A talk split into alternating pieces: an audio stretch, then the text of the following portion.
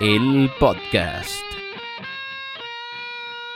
Y después de un día al volante en carretera, no veo por qué nuestra charla deba ser precisamente de asfalto. Y como ya es costumbre en el show de Joselo, remontarnos chingos de siglos atrás. Vámonos hasta 1590, cuando el virrey Luis de Velasco Castilla, es decir, el hijo del primer virrey, y para los coleccionistas de datos curiosos, el primer hombre del que se tiene registro usó lentes en este continente. Quizás alguien más eh, llegó ya con lentes, con algunas gafas, monóculos, pero del que se tiene registro en un cuadro es de el virrey por dos ocasiones Luis de Velasco, es decir, el hijo.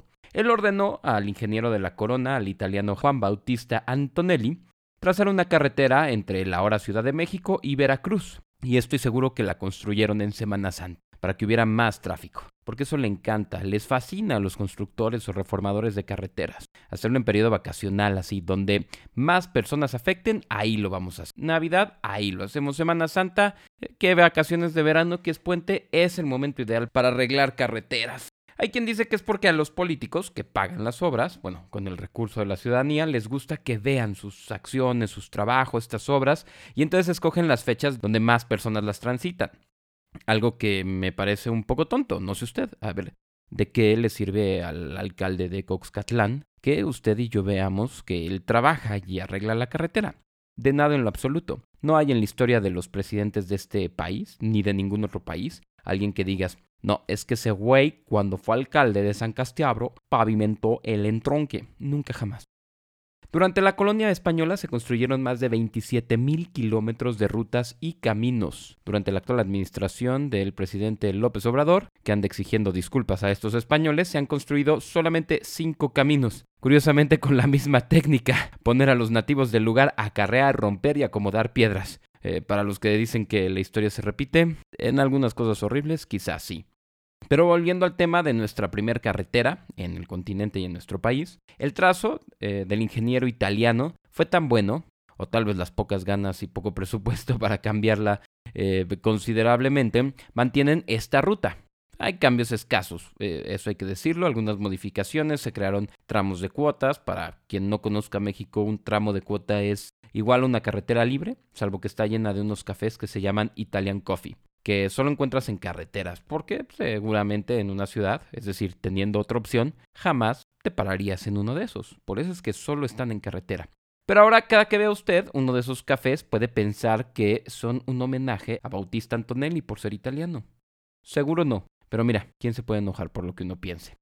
Bueno, el punto es que este mismo trazo es hoy en día la ruta que conjuga los tramos de carretera más peligrosos de nuestro país, pero en cuanto a robos. Estos, según datos de Capufe, varían. ¿eh? Hay años que han sido carreteras del norte. En los últimos yo encontré que fue este tramito.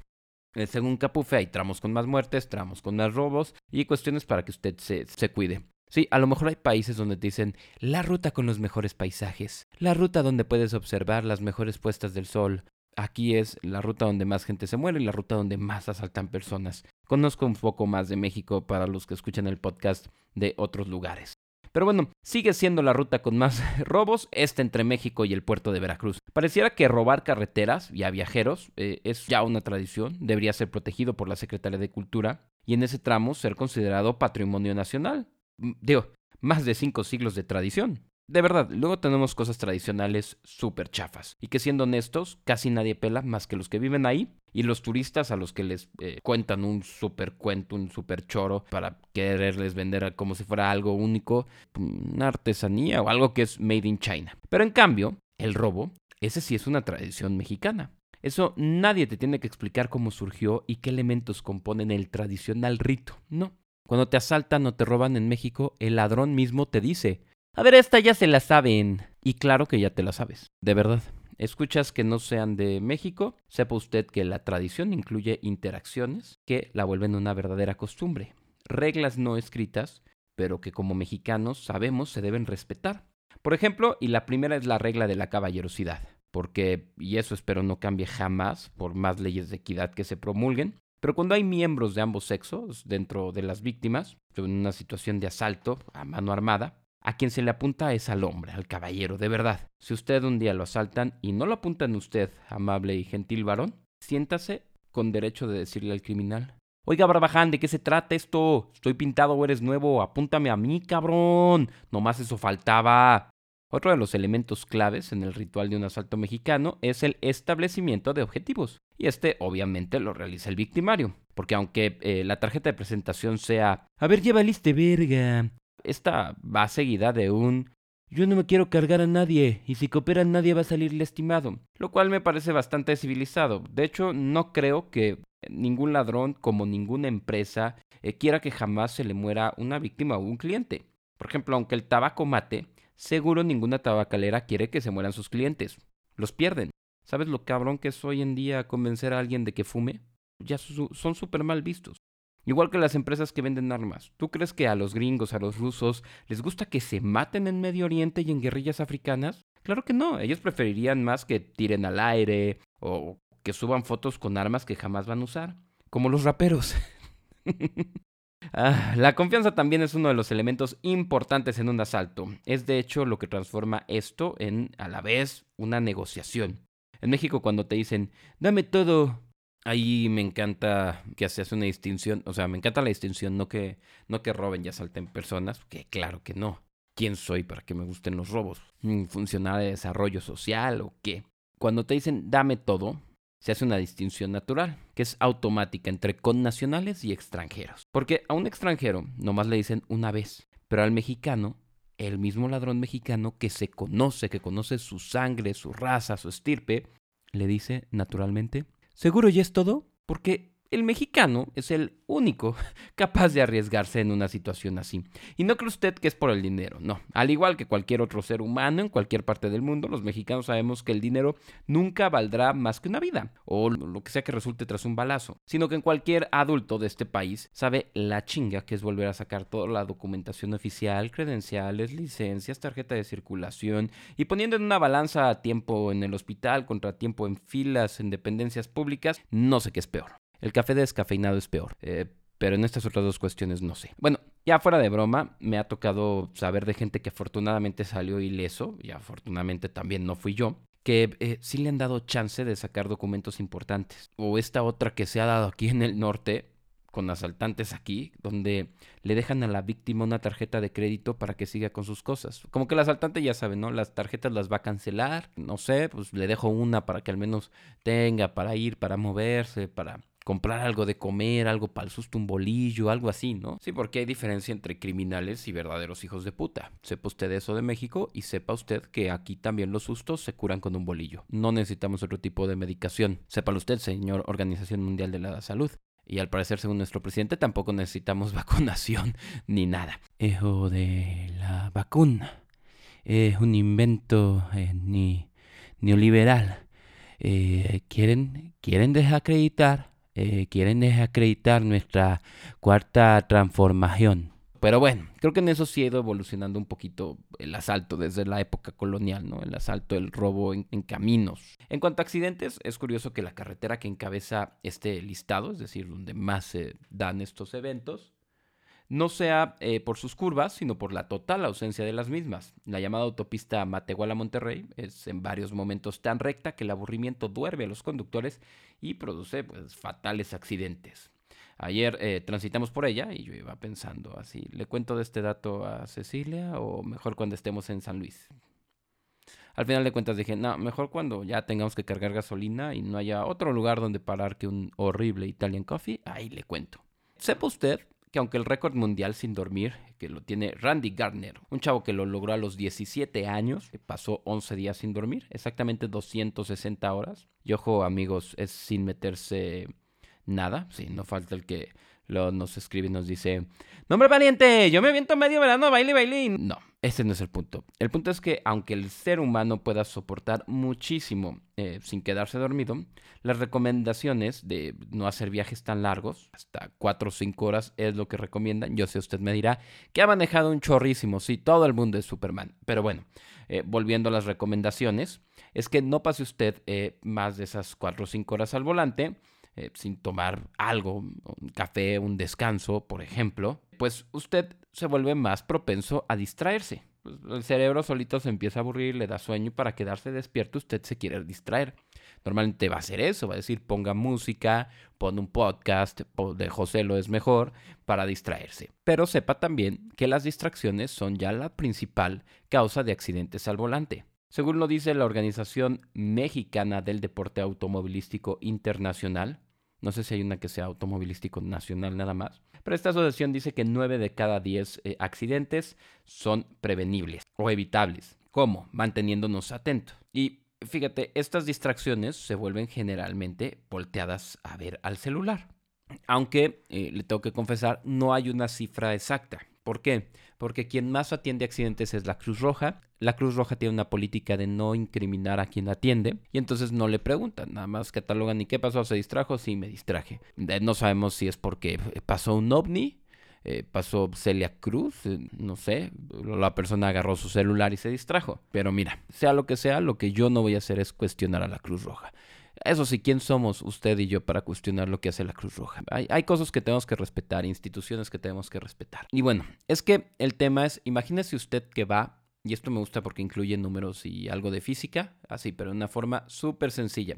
De verdad, amigos abogados, es súper sencilla esta forma. Miren, imagínense que usted va a 100 kilómetros por hora. No tiene que sacar calculadora, yo voy a hacer todas las operaciones. Vas a 100 kilómetros por hora, entonces estás recorriendo 27 metros cada segundo, ¿ok? Haga usted una pausa aquí, voltea a ver algo que tenga más o menos a 27 metros, eh, no se preocupe, camine de 27 pasos eh, normales, si usted es Juárez o Madero, de 54 pasos, y esa distancia es lo que recorres en un segundo si vas a 100 kilómetros por hora. Ahora imagínate que el tiempo promedio de una checada de celular, o sea, de la pantalla, tomarlo, ver la pantalla y regresarlo, te toma hasta 3 segundos en promedio de distracción. Pruebas que han hecho, de que ven a las personas, y, cuentan cuánto tiempo duró la mirada enfocada, o sea, la atención enfocada al celular. Y es en promedio 3 segundos. Entonces, pues tienes entre 80 y 100 metros a ciegas cada que ves el celular. ¿Cuántas cosas caben entre 80 y 100 metros? ¿Son que te gusta? ¿48 casas Infonavit? Güey, es que tienes que ver este meme. Déjame se lo mando a Juanfer para hacerle más a gusto la manejada. Soltemos los teléfonos. Los accidentes son consecuencias, no deseos. Evidentemente nadie que choca lo desea. Esto salvo en la feria,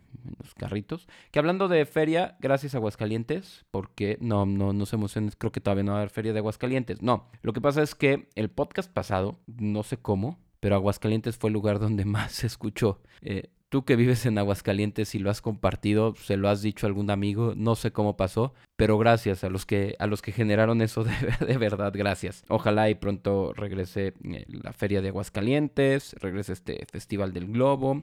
Y además, sepan ustedes que son un estado que todo el mundo queremos, porque eh, eran fácil de localizar. Nunca batallamos con ustedes en los exámenes de geografía. Eh, San Luis ese que padece un pedito eh, Zacatecas está ahí porque padece un gallito, ese, muy bien. Y este es Hidalgo porque tiene la forma del estado donde más cabrón está la trata de personas.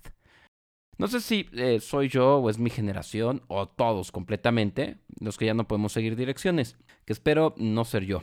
Sería muy triste eh, que fuera esto una generalidad, ¿no? En algo así. Pero mira, ya nos acostumbramos a seguir las indicaciones del celular y este fenómeno implica lo que eh, siempre se le ha criticado, por ejemplo, al tarot y a creer en los astros. En el fondo de verdad es lo mismo. El riesgo está en que terminas haciendo lo que te dicen las cartas y ya no piensas por ti mismo. cámbiale cartas por celular y es lo mismo. ok, te doy la razón, no es exactamente lo mismo. La diferencia es que el celular seguía por un satélite que sí fue diseñado para eso. o sea, igual está allá arriba y todo dándonos vueltas, eh, pero ese sí responde. No hay que barajear nada, solo darle dinero a Slim a cambio de cobertura. Aquí me puse a pensar, quizás en el futuro las casas dejarán de tener numeración o, inclusive dejarán de tener nombres de las calles, ¿no? Creo, cuando dejen de ser eh, necesarias. Hoy mismo ya pasan a segundo plano. A lo mejor estoy exagerando, a lo mejor no. Pero mira, el GPS seguirá superando algunas complicaciones, obviamente, pero también supera a las malas nomenclaturas al perderte. No es lo mismo que te digan dónde es, eh, según una regla, según una decisión arbitrariamente, dónde es la calle tal, número tal, a que te diga el GPS la ubicación de un lugar. Por eso creo que se terminará usando muchísimo más. Digo, sí me ha pasado, yo creo que usted también, veces que el GPS nos mandaba a 45 kilómetros de donde queríamos ir, o le buscabas un cine y te mandaba a un cine con el mismo nombre pero en otra colonia. Sí pasa. Pero bueno, fuera de eso, sépalo usted, no sé dónde sea que nos escuche, que la numeración y las calles no son iguales en todo el mundo, no siguen el mismo parámetro, ni es que hay una regla, sí hay una gran mayoría. La idea que le dio Napoleón al mundo, él fue quien por sus huevos, o bueno, mejor dicho, por su huevo, dijo, de un lado los pares, de otro lado los nones, y así cobramos impuestos más fácil, sin que se repita, sin que nos digan, no, yo ya pagué, no, pues tú ya sabes cuál es cuál. Y, así les dijo Napoleón, para que no se hagan bolas, bueno, para que no se hagan bola, derecha e izquierda, pares y nones. Aquí va a hacer un paréntesis respecto a Napoleón, apelando a lo que se puede afirmar. La realidad es que era tan chaparro que se raspó un genital hasta perderlo. No, no es cierto. No, bien, la cosa de que si Napoleón era o no eunuco, puede que sí sea un mito que salió de textos del historiador Andrew Roberts, quien detalló que Napoleón era un adicto al sexo oral. no sé qué preferiría usted para, eh, para futuro, ser recordado como adicto al sexo oral o eunuco. Déjenos su comentario, déjenos su opinión. Creo que hacemos las peores dinámicas de podcast. Ah, que por cierto, sí, sí, la gran mayoría cree que le iría mejor a Naya vestido de pollo, pero ese es otro tema. Mira, Andrew Roberts eh, describió a Napoleón, le decía como un adicto al sexo oral, pero así, nivel de mamás, bueno, literalmente. O sea, nivel hipercochinón. O sea, hay cartas de su esposa, que rescató él, a su esposa Josefina, donde le dice literalmente así, bueno, pero en francés, ¿no? Regreso de la batalla en tres días, no te laves. Güey, puerco Napoleón. O sea, sí, gran eh, conquistador, estratega militar. Gracias por ponerle orden a las calles. Pero es neta Napoleón. Lo que describe eh, este historiador es que, pues, Napoleón seguía este lema, este refrán eh, que dicta más o menos así. Cuando la fuerza mengua, avante con la lengua. Y entonces de ahí salió el tema de que Napoleón pues eh, tenía problemas de virilidad, de mantener ahí, ¿no? a su tropa de pie y que por eso usaba, eh, era su adicción a usar la lengua. Y de ahí derivó a que dijeran que estaba incompleto, ¿no? Y de ahí podría ser el mito. Lo único que se pudo saber del cuerpo de Napoleón, después fue con restos de su pelo, es que sí había muerto envenenado por arsénico. Aunque hay otras teorías por, lo que le pasó al cuerpo, porque dejaron un entierro, un enterrado ahí que se parecía y demás, es que mataron a alguien, eh, dejaron el doble y que Napoleón escapó de la segunda isla donde lo tenían exiliado. Esas ya son teorías. Otro día platicamos más de, Napoleón. Pero bueno, el tema es eso, ¿no? Eh, muchas cosas en la historia van cambiando. En este caso le tocó a Napoleón, ¿no? El teléfono descompuesto de la historia, que pasa eh, comúnmente, que pues si era un adicto al sexo oral, que si no podía satisfacer a sus parejas, hasta que le iba a la América. Ah, perdón, me confundí. Es que se parecen, ¿no? Las dos condiciones. José lo, José lo se trata de atraer público. Eh, perdón, productor, no volvió a pasar. Ya, síguele con el tema de las calles, por favor. Eh, bueno. Bueno, el punto era ese, ¿no? Eh, que todas las calles y números no se marcan de igual manera ni siguen las mismas reglas. Por ejemplo, si usted va a Japón, yo espero ir alguna vez cuando acabe esta pandemia, en el año de 2047 o así, al parque de Mario Bros. Pero allá en Japón eh, se ordenan las calles, bueno, se ordenan los edificios por, por orden de antigüedad. Así. Entonces tú vas en la misma calle y vas viendo así 2, 8, 3, Miniso, 6, 9. Ese es el orden de sus establecimientos. En Florencia, eso está curioso. Si usted eh, ve números en negro, son casas. No los moleste, no, no están para atenderlo, usted turista. Pero si ve números en rojo, son negocios. Puede tocar a ver qué venden. Seguramente tendrán un aparador y, y, ya. Y van a venderle réplicas de cuadros que, que están allá adentro y, y así. En algunas ciudades de Alemania, como Berlín, se sigue un sistema de herradura. En algunas partes todavía se conserva. Eh, gracias a Dios lo han ido cambiando. El sistema de herradura es que la calle va ida y vuelta con la numeración. Por ejemplo, supongamos que tenemos X calle y va, vas avanzando y empiezas en el 1 y donde se acabe esa calle, si se acabó en el 53, cruzas y empiezas 54, 55 y entonces de repente puedes ir así como que en la derecha tienes el 5 y en la izquierda tienes el 243, porque sí. Creo que el que gana es Argentina, donde mejor colocaron los números, mejor planeado, la verdad. Eh, porque imagínate que la calle se llama, no sé, X, eh, calle, no sé, algo argentino, calle Empanada, calle El Papa. Nos vemos ejemplos muy argentinos. El caso es que eh, la primera cuadra empieza del 1 y máximo llegaría hasta el 100, ¿no? Son como de ochenta y tantos metros ahí. Está muy bien hecho esa, como el centro de Torreón, pero oliendo mejor. Y pues la segunda cuadra empezaría del 101 al máximo 199.